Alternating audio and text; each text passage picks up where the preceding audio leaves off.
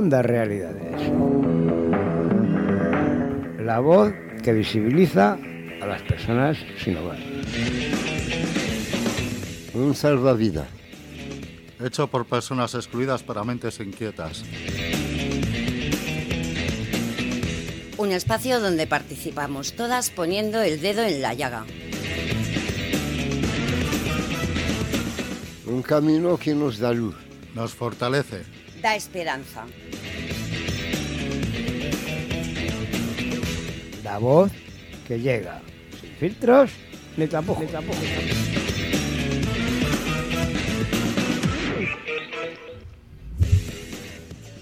Hola, buenos días.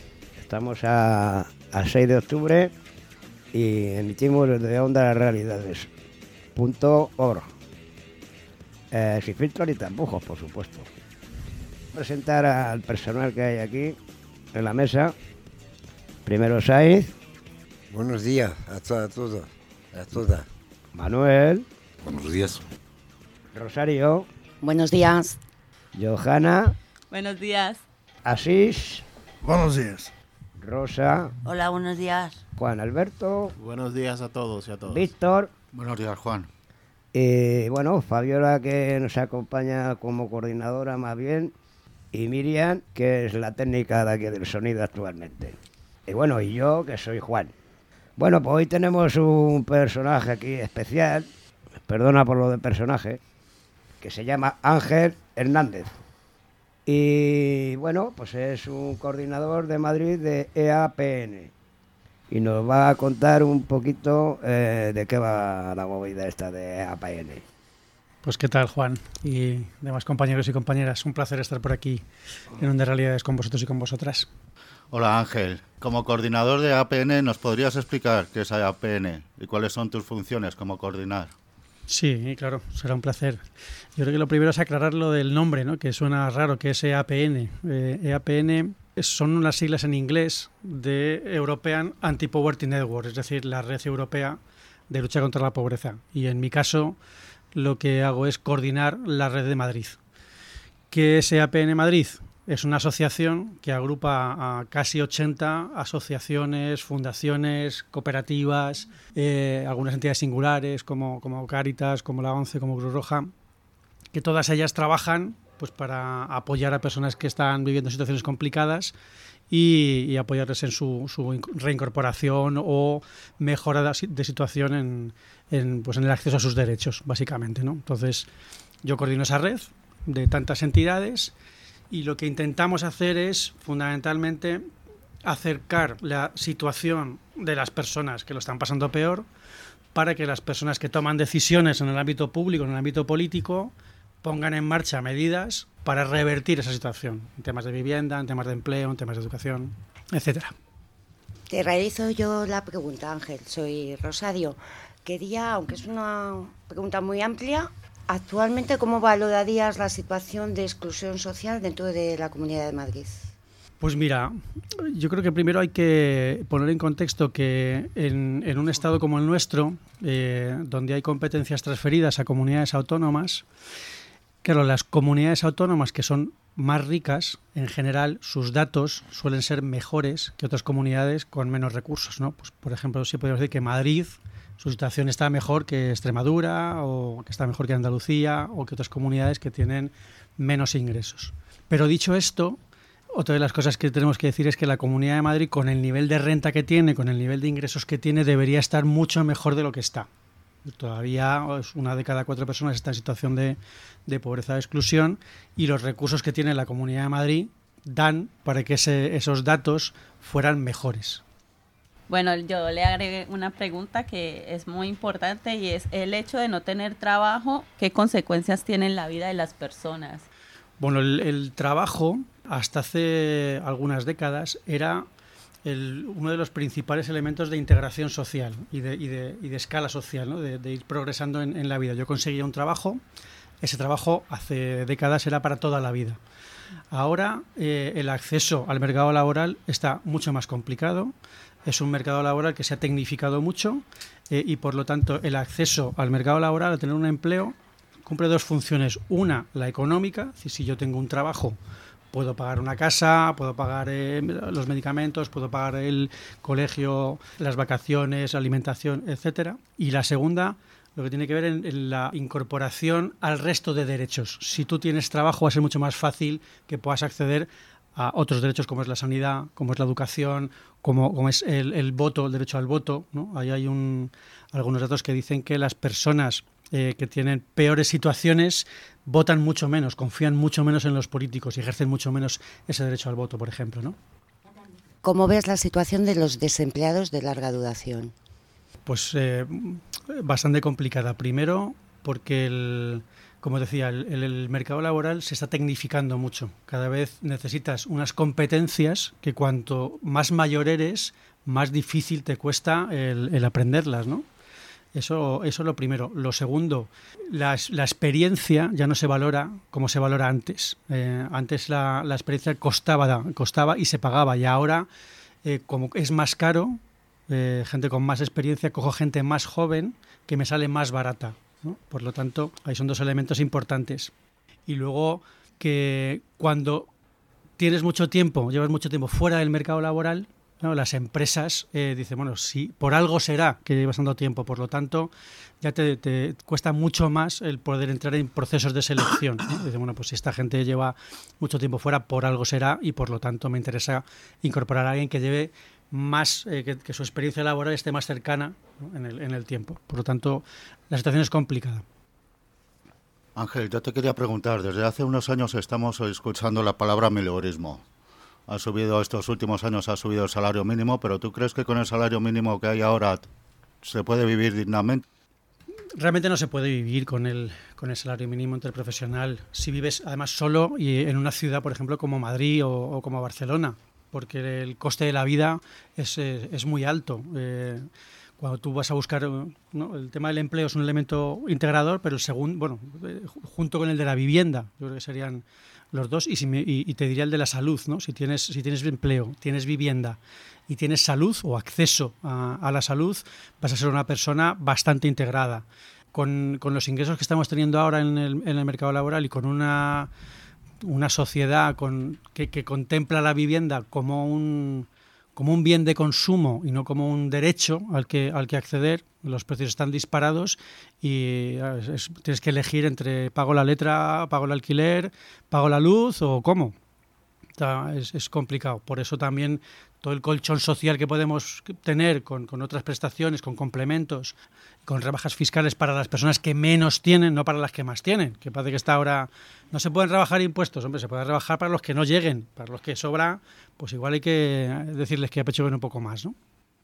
Bueno, Ángel, sí, entre trabajo, salarios y prestaciones, quisiera hacerte una pregunta referente a las prestaciones. Eh, cada vez más las prestaciones duran más tiempo para llegarles a los, a los beneficiarios, pero también hay algunas prestaciones que están llegando con muy bajo porcentaje. O sea, de prestaciones que podrían llegar de 400 y tantos, hay personas que están recibiendo 60, 80 euros de prestaciones. ¿Qué podrías decirnos acerca de eso? Lo primero que podría deciros es que el, acceso a las prestaciones en este país es una carrera de obstáculos. La gente que tiene dificultades, que no tiene ingresos, que no puede trabajar o que no consigue un trabajo y tiene que acceder a una prestación, es un sospechoso o una sospechosa habitual. Te acercas a las prestaciones porque eres una vaga, porque eres un vago, porque, porque no quieres. Y dices, no, mira, o sea, es que no puedo, eh, por diferentes circunstancias. Por lo tanto, yo creo que aquí lo primero es, esto sigue siendo a día de hoy una carrera de obstáculos. Cada vez son más requisitos, cada vez son más complicados, cada vez la tecnología en vez de facilitar dificulta porque no tengo un certificado electrónico que no sé ni cómo conseguirlo ni dónde pedirlo cuando lo intento bueno es una carrera de una carrera de obstáculos. Y luego está esa mirada prejuiciosa de, de una parte yo creo no no no no no puedo generalizar pero sí hay una parte de los profesionales y las profesionales de la administración pública que nos perciben como, bueno, hay que mirarte con lupa porque igual no te mereces esto, ¿no? Cuando es un derecho, ¿no? Y no es un privilegio, una prestación. Onda Realidades.org, escúchanos. Actualmente veis la dificultad por género a la hora de acceder a una situación de empleo estable. bueno, no solo de empleo, es decir, en, general en la vida. O sea, nuestra sociedad sigue siendo una sociedad eh, machista. No tanto como antes, los derechos de las, de, las mujeres han avanzado mucho en, las últimas décadas. Además, también las mujeres se han ido empoderando cada vez más y lo estamos viendo también en la calle, estamos viendo en algunos puestos de responsabilidad, pero ese avance todavía no ha llegado al punto que debería llegar. Es decir, no, seguimos, no estamos en una situación de igualdad plena de derechos y oportunidades entre hombres y mujeres.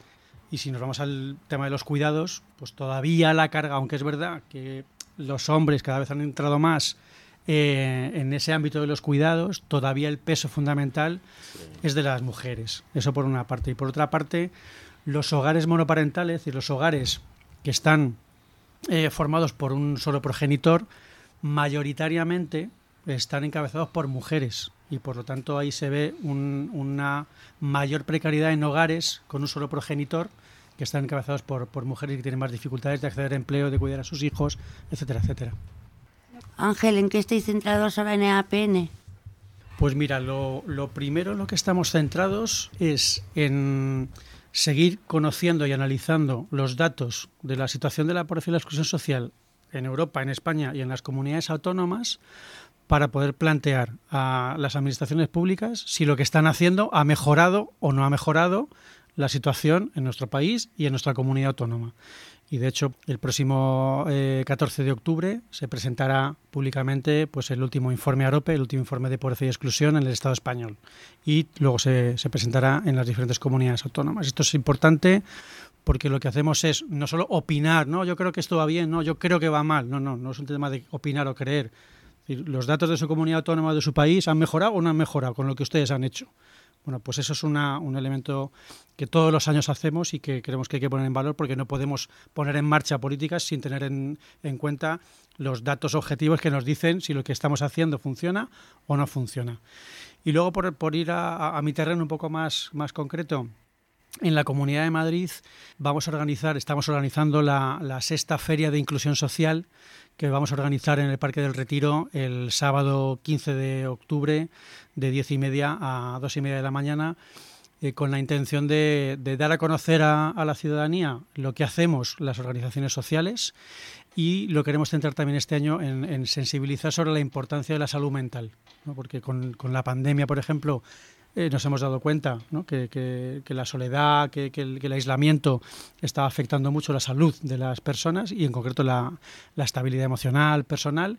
Y, queremos poner en valor y, dar a conocer lo que, lo que estamos haciendo y lo que faltaría por hacer para que las situaciones mm, difíciles que nos encontramos en la vida podamos estar acompañados con, diferentes, con personas, con entidades y entre nosotros y nosotras para, que ese impacto sea menor y que nuestra salud mental pues sea lo más estable posible. Una pregunta, Ángel. Como nos comentas, aprovecho para este acontecimiento, esta reunión. Aquella gente que tiene una enfermedad de salud mental crónica, a la hora de búsqueda de empleo, ¿estáis viendo discriminación?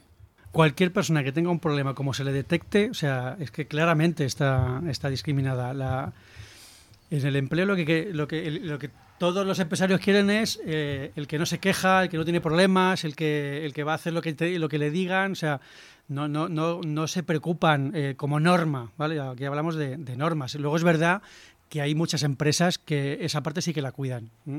No digo que sea la mayoría ni todas, pero sí que hay muchas organizaciones empresariales también, que, esto no se trata de ser los buenos o los malos. No es que las asociaciones seamos las buenas y las empresas las malas.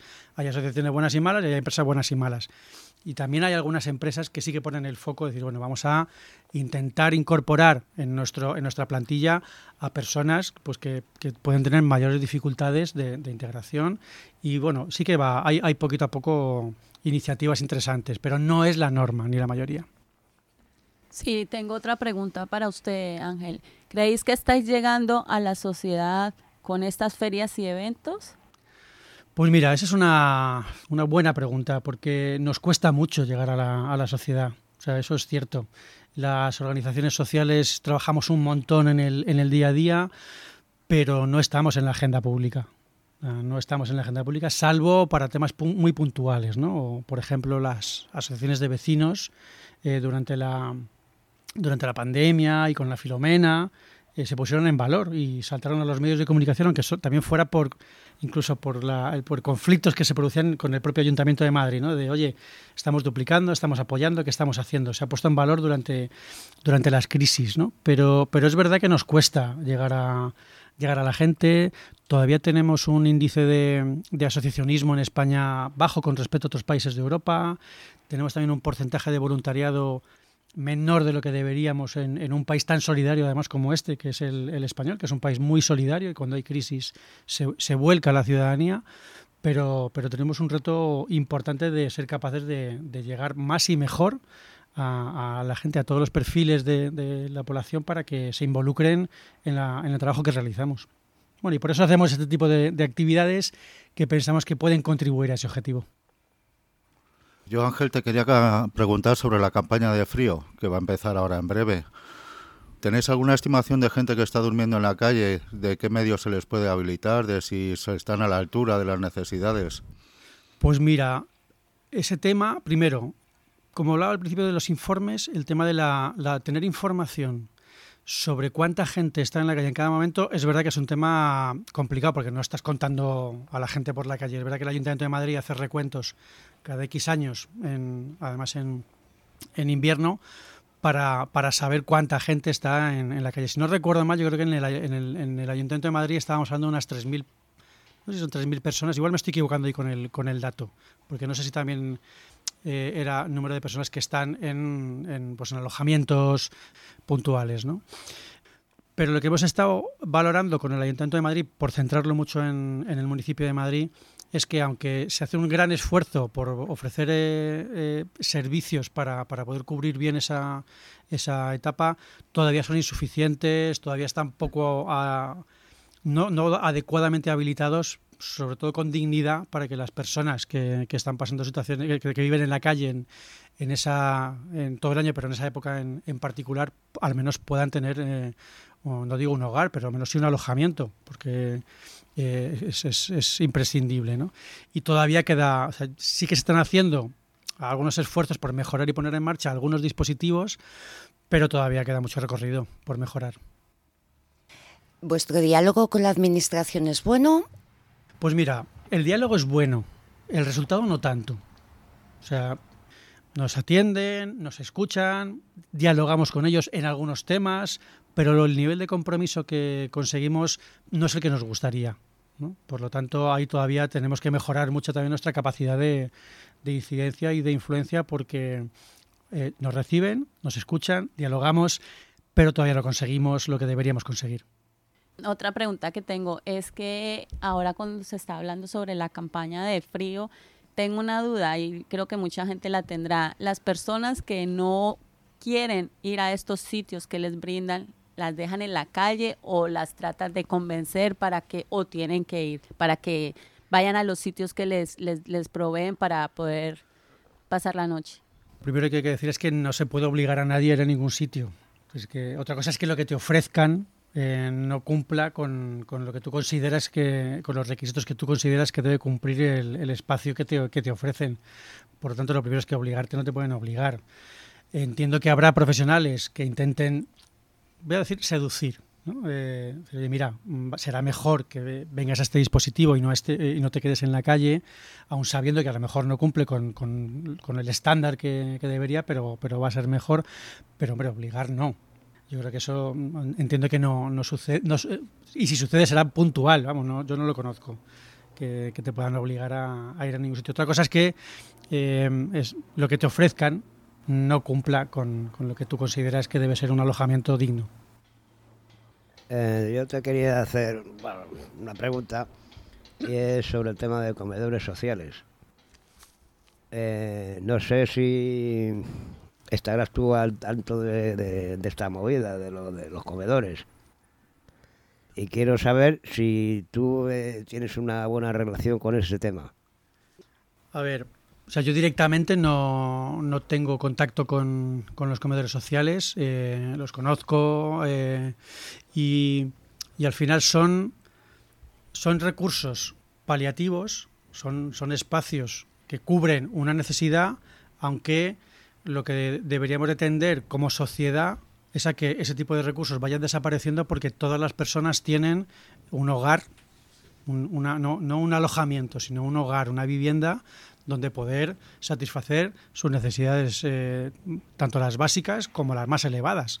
Por lo tanto, los comedores sociales son recursos que tienen que existir mientras no seamos capaces de resolver los problemas de vivienda de, todas las personas de una, de una localidad y lo que tenemos que, intentar es que al menos esos eh, servicios sean lo más dignos posibles.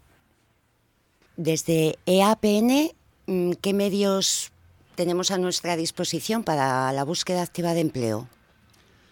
Pues ahí, como te, os decía al principio, eh, la red somos 77 organizaciones ahora mismo y yo creo que al menos la mitad tienen, tienen programas, tienen dispositivos, tienen personal para eh, atender a, personas que están en, la, en búsqueda activa de empleo o que están en un proceso de incorporación al, mercado laboral.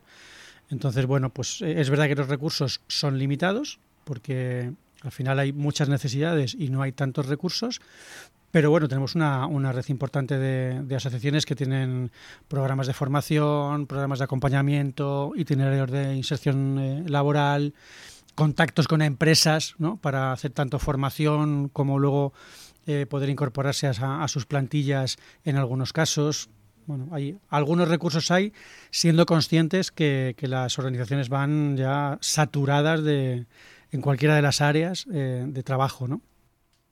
Respecto a lo que estaba hablando del empleo, ¿usted qué podría sugerirnos? Eh, ¿Cómo podríamos o a dónde podríamos dirigirnos las personas que llevamos eh, ya un tiempo largo buscando empleo y no encontramos y nos gustaría de pronto poder eh, ingresar a la EAPN e en lo, el, tema de empleo, ¿dónde podríamos ir? O... Sí, es un poco en la, en la misma línea. En la página web de EAPN Madrid, que es eapnmadrid.org, Ahí hay un, hay un listado de, de 77 organizaciones. Cada una es verdad que no todas trabajan en todos los ámbitos ni con, ni con todos los perfiles, pues habrá organizaciones que trabajen en temas de empleo, otras en temas de salud, otras en temas de vivienda, eh, otras trabajan en, varios ámbitos a la vez y luego pues algunas trabajan con, pues están más centrados en, trabajar con, con personas sin hogar o con población migrante o con madres solteras. Bueno, pues eso luego hay que, hay que ir viendo, pero, pero eh, ahí sí que se puede al menos identificar dónde puedes eh, acercarte para que puedan apoyarte en, ese trabajo de, tanto de formación como de búsqueda activa de empleo. Participa en la mesa de, empleo de EAPN. ¿Qué hacéis en esta mesa? Pues mira, las, los grupos de trabajo que tenemos en la, en la red, que uno de ellos es el, es el de empleo, lo primero que hacemos es eh, esa parte de diagnóstico. Si queremos decirle a la administración lo que tiene que cambiar, primero tenemos que conocer lo que está funcionando mal. Entonces, eh, lo primero que hacemos en estos grupos de trabajo es conocer de primera mano, porque estamos con personas que están participando de programas, pues en este caso de, empleo, están trabajando con la administración, pues o con contratos, con convenios o con subvenciones y eh, identificamos, oye, mira, como sigamos poniendo en marcha este tipo de formación, con ese tipo de requisitos para ese tipo de personas, no va a funcionar. Tenemos que poner en marcha y a partir de ese diagnóstico elaborar las propuestas para decirle a la administración, oye, deje usted de sacar subvenciones anuales para itinerarios eh, de inserción de nueve meses porque no funciona, las personas necesitan más tiempo de acompañamiento cambien ustedes la normativa, cambien ustedes los programas, amplíen la posibilidad de trabajar en vez de un año o dos años de forma continuada para que podamos tener un mayor probabilidad de éxito. Pues esa es la primera parte que hacemos. La segunda parte es eh, ir a la administración y decirle este diagnóstico que hemos hecho, lo intentamos discutir lo que decía antes Charo, dialogar con ustedes a ver si cambian cosas, que ahí tenemos un éxito reguleras. Y la última parte también es más interna, es cómo podemos formarnos para mejorar en el trabajo que hacemos en nuestro día a día pues, con las personas que se acercan a nuestros recursos. ¿no? Digamos, son un poco las, las tres cosas, por resumir mucho, que hacemos en, los grupos de APN. Bueno, vamos a ir cerrando, Ángel. Eh, te quería preguntar sobre la feria del próximo día 15 en el Parque de Retiro, a la que vamos a acudir, Onda Realidades, ahí estaremos con vosotros. Quería preguntarte qué, es lo que se va a hacer exactamente, qué se va a enseñar, qué se va a mostrar. Pues mira, este año nos hemos animado, nos hemos venido arriba y hemos cambiado un poco el, el formato de la feria porque hasta ahora lo que hacíamos era pues eh, ir a un espacio donde cada organización contaba a la gente que se acercaba lo que hacía. Este año lo que vamos a hacer es un poco distinto. Como os decía al principio, queremos que el tema fundamental de la feria sea la salud mental y la importancia del cuidado y el cuidarnos. ¿no? Y vamos a tener dos espacios. En el pabellón Cecilio Rodríguez, que está al lado del Paseo Uruguay, vamos a tener diferentes eh, exposiciones con, con paneles, con vídeos y con personas profesionales de organizaciones sociales que nos van a contar cómo trabajamos las organizaciones en materia de salud, en materia de empleo, en materia de vivienda. Vamos a poder ver vídeos con proyectos concretos, con iniciativas concretas y vamos a tener información en, paneles sobre el trabajo que hacen las organizaciones en la Comunidad de Madrid. Y en el paseo, justo enfrente del, pabellón, en el Paseo de Uruguay, vamos a poner 15 carpas donde vamos a hacer actividades de sensibilización, ¿no? Lo que nos preguntabas, eh, Joana, antes, ¿no? Cómo llegamos a la sociedad. Lo que queremos es ponernos en un espacio público para que las familias que van a pasear a por el retiro ese día no solo conozcan el trabajo que hacemos, sino que también podamos sensibilizarles sobre la importancia del cuidado de la salud y del cuidado de la salud mental. Entonces va a haber talleres, actividades lúdicas con niños, con jóvenes y con, y con mayores en esas, en esas carpas que van a estar puestas por allí. Y luego también vais a estar vosotras, la radio Onda Realidades con con OMC y con, y con CEAR Madrid para contar lo que esté pasando allí. Como otros años que ya habéis estado en, yo creo que si no en todas, en casi todas. Bueno, pues muchas gracias Ángel por, por contarnos toda esta película que está muy bien, porque así nos informamos de, de lo que, de cómo funciona un poco el sistema de aquí de, de la comunidad. Porque claro, no te voy a preguntar cosas de, de a lo mejor de, de, más arriba, porque a lo mejor pues, me vas a decir que uh, O no tengo la respuesta. A, a, lo mejor tienes la respuesta. O no, no sé. Sí, pues te, la, te la voy a preguntar, ya para terminar. Dice, aquí viene en el periódico de 20 minutos una cosa aquí que dice, el salario juvenil crecerá 10 veces menos para el año que viene que el alza a, la, a las pensiones máximas. Eso digo, ¿cómo se come eso? Pues mira, no, no he leído el, el artículo. Eh, sí que Yo eh, quieres te dejo el periódico. Sí que he escuchado que las pensiones van a subir un 8,5% en el presupuesto del Estado, pero no sé a qué se refiere la, la parte de la, del salario juvenil. Si, si, la juventud es el tesoro del futuro, ¿por qué le da un, eso? Bueno, entiendo que son previsiones, por lo que leo, ¿no? Del, del la, la previsión del crecimiento de los salarios hecho por el Banco de España con respecto a lo que propone el Gobierno en los presupuestos generales del Estado de aumentar las pensiones. Entonces, el Estado propone un aumento de las pensiones del 8,5% y el Banco de España dice que el salario juvenil va a crecer 10 veces menos. O, o sea, que se, se, lo quitamos, se le quitamos un vestido para vestir a otro. No, no, porque lo que, lo que vamos, ya digo, no, no conozco el detalle de, del artículo, no voy a ponerme a opinar sobre algo que no, que no conozco. In, intuyo, intuyo que el, la previsión del Banco de España de lo que dice que, que va a crecer, la, estimación de crecimiento en los salarios, en este caso de la gente más joven. Entonces se cruza una, una estimación estadística, una previsión en base a, al análisis de, de los datos de, de, los salarios de la población en el, entiendo, en el año 2022 o en los últimos años, y eso lo, lo, juntan en el titular de la prensa con lo que el gobierno propone de los presupuestos generales del Estado, que, que sí controla, porque los salarios de los jóvenes el Estado no lo controla. Controla el salario mínimo, pero no el salario máximo que, que, pueden pagar las empresas. Pero bueno, una buena pregunta, complicada, ¿eh? Complicada.